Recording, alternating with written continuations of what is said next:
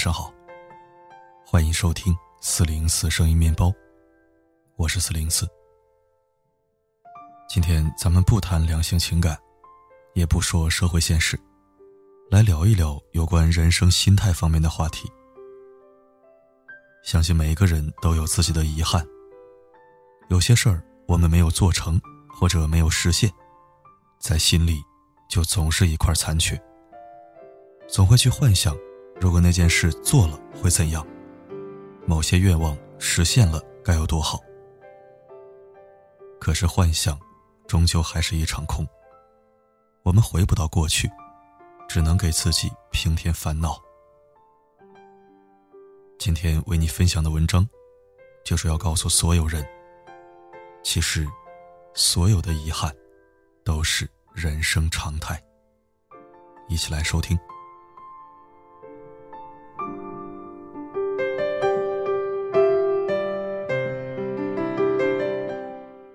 之泪。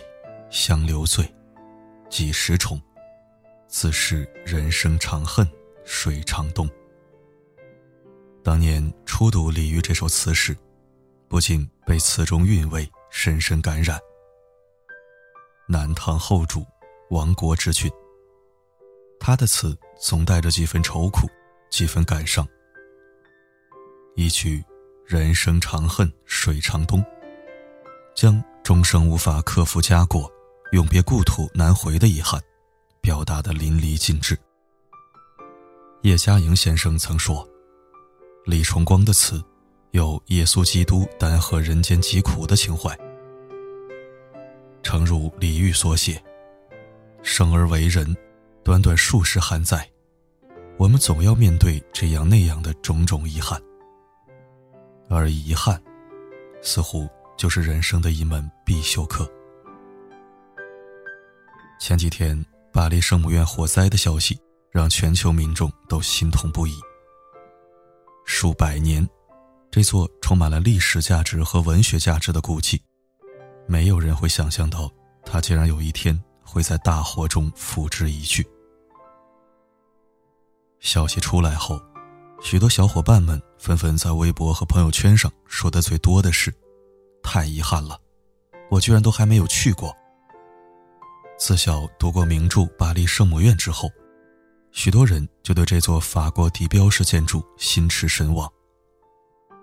曾经午夜梦回，多么渴望可以站在巴黎圣母院前，看着虔诚的信徒来来去去，看着夕阳为圣母院那些精美的古典浮雕染上一层金黄，然后细细的品味书中的情节，眼前。仿佛出现了那个善良多情的卡西莫多。可如今，圣母院浓烟滚滚。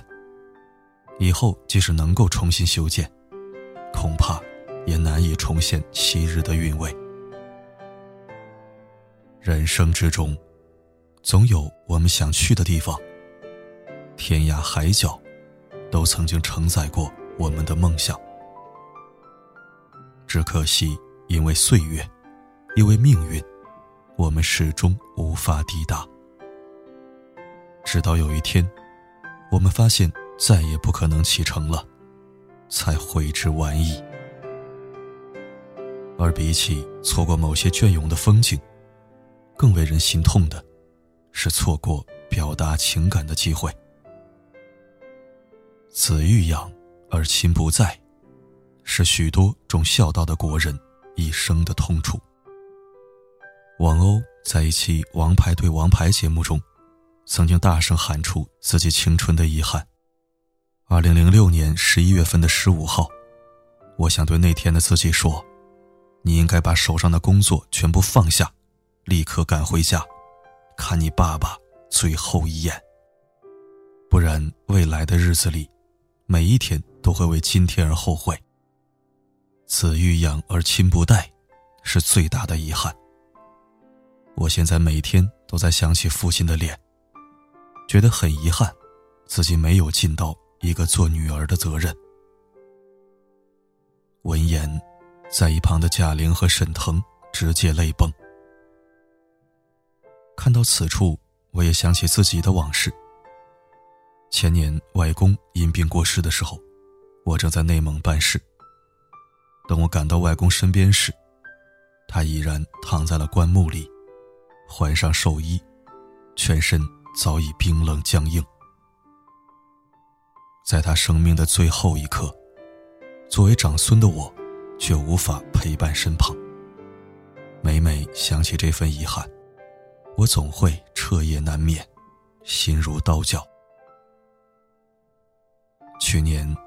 曾有节目组在纽约街头竖起一块大黑板，黑板上写着：“请写下你觉得遗憾的事情。”结果一天不到，黑板上早已被各种各样的笔记填充的密密麻麻。浪费了太多时间，没有报考医学院，错过了自己想爱的人。看着那满满一黑板的字。蕴藏的是各不相同的故事，但阐述的主题却只有一个：遗憾是普遍的，它属于我们每一个人。世界上本就没有无憾的人生。《一仆二主》中有一句经典的话：“你想想，一个人一生连个遗憾都没留下，多遗憾呐！”放弃幻想。不偏执于圆满，真正的人生，都将与遗憾为伴。六王毕，四海一，蜀山兀，阿房出。当年，杜牧一篇《阿房宫赋》，让壮丽的阿房宫在我们的脑海中留下深刻的印象。何其雄伟，何其壮阔，世间无与伦比。可作者杜牧真的见过阿房宫吗？答案是否定的。因为早在当年项羽楚国的军队攻入咸阳的时候，阿房宫便被付之一炬。从此，无法亲眼目睹阿房宫，成为了世人永远的遗憾。遗憾固然令人心痛，但也正因为如此，人们才把阿房宫。描绘的更加雄伟，更加壮丽。有的时候，遗憾留给了人们想象的空间，成全的是另一种美。试想一下，如果泰坦尼克号中杰克和罗斯最终在一起了，那会怎么样呢？永远浪漫，你侬我侬，这很难，因为我们都明白。无论多么动人的浪漫情怀，终究都会在生活的铁皮车轮下，变得索然无味。香草玫瑰，最终也不得不臣服于柴米油盐。但当这份爱情留下遗憾之后，那便不同了。一句 “You jump, I jump”，罗斯眼睁睁地看着杰克沉入幽暗冰冷的大西洋。一对相爱至深的人，从此阴阳两隔。那一幕，让无数人落泪。而这份遗憾，也让杰克和罗斯的爱情，有了梁祝式的凄美和隽永。我们会去想，想他们牵手在夕阳下漫步的模样，想他们白发苍苍却依然深爱的模样，想他们。子孙满堂、相依相伴的模样，而这一切的幻想，都不会因为现实而破灭。泰坦尼克号，于是就成为了永恒的经典。很多时候，遗憾所塑造的美，甚至要更加永恒，更加让人牵挂留恋。生而为人。我们大可不必因为错过、因为失去而心痛，因为那也是命运赠予的礼物，留待将来，在记忆中熠熠生辉。一世无缘复继伟，三生有幸落孙山。这是在山东淄博，蒲松龄先生故居门口的一副对联。寥寥十四字，几乎写尽了。蒲松龄一生的故事。这位我们熟知的鬼狐居士，一生谈狐说鬼，写了《聊斋志异》，不朽的五百名篇。可他自己的人生，却有着一个无法释怀的遗憾。十九岁进入科场，以县、府、道三考皆为第一的成绩闻名乡里。那时候的蒲松龄，在众人眼里。无疑是一颗冉冉升起的新星。可后来，科举，却成为了这位大文人一生的遗憾。自三十第一之后，蒲松龄在举人考试上屡战屡败。有人统计，他一生落榜了将近四十次。科举，是他一生的痛。可在这个不断落榜的过程里，蒲松龄将全部心思放在了文学创作上，搜罗鬼怪奇谈，编成脍炙人口，最终成就了《聊斋志异》这样一部千古奇书。试想一下，如果蒲松龄成功的考上举人，那么我们还有机会看到他的《聊斋志异》吗？因为繁忙的公务。因为贪腐横行的政坛，或许一入宦海沉浮之后，蒲松龄就失去了文人的初心。所以，科举未中的遗憾，实际上为蒲松龄选择了一条正确的路。于他而言，做个千古自在文人，远远胜过在满清官场沾染一身污浊之气。无独有偶，当年歌手朴树在中考的时候考去北师大附中，就差了零点五分。这是朴树一生的遗憾，却把一个音乐才子引向了正确的路途。后来，朴树钟情音乐，不再偏执于成绩，终于成为了一位品质歌手。白桦林，平凡之路，那些花儿。治愈了无数人，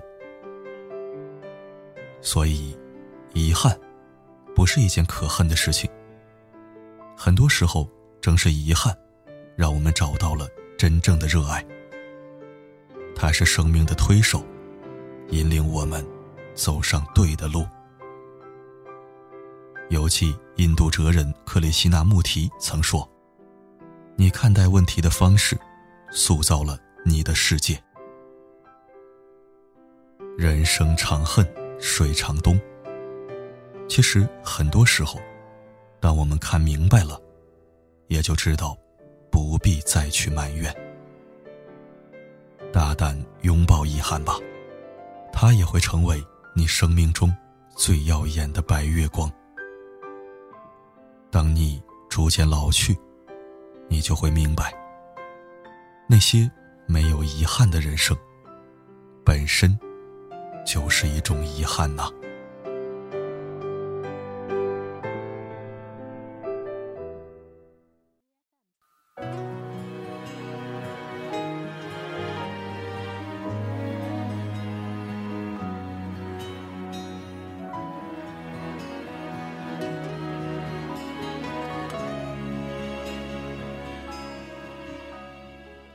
感谢收听。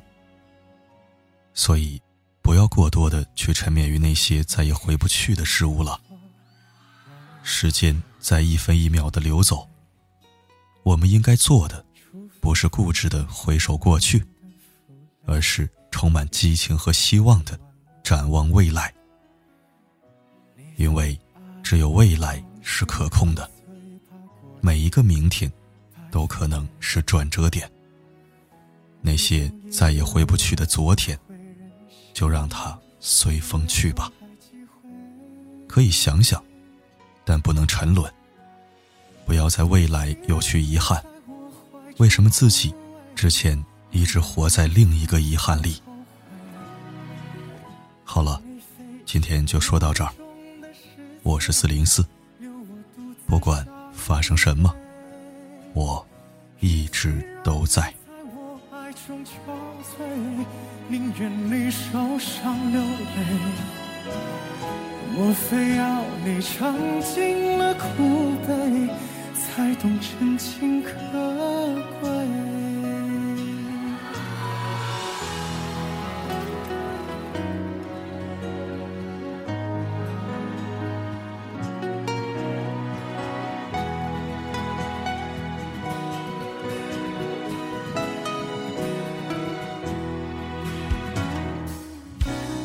再说是谁的错，让一切成灰。除非放下心中的负累，一切难以挽回。你总爱让往事跟随，怕过去白费。你总以为要体会人生。就要多爱几回，与其让你在我怀中枯萎，宁愿你犯错后悔，让你飞向梦中的世界，留我独自伤悲。与其让你在我爱中憔悴，宁愿你受伤流泪。莫非要你尝尽了苦悲，才懂真情可贵？与其让你在我怀中枯萎，宁愿你犯错后悔，让你飞向梦中的世界，留我独自伤悲。在我爱中憔悴。宁愿你受伤流泪，莫非要你尝尽了苦悲，才懂我最珍贵？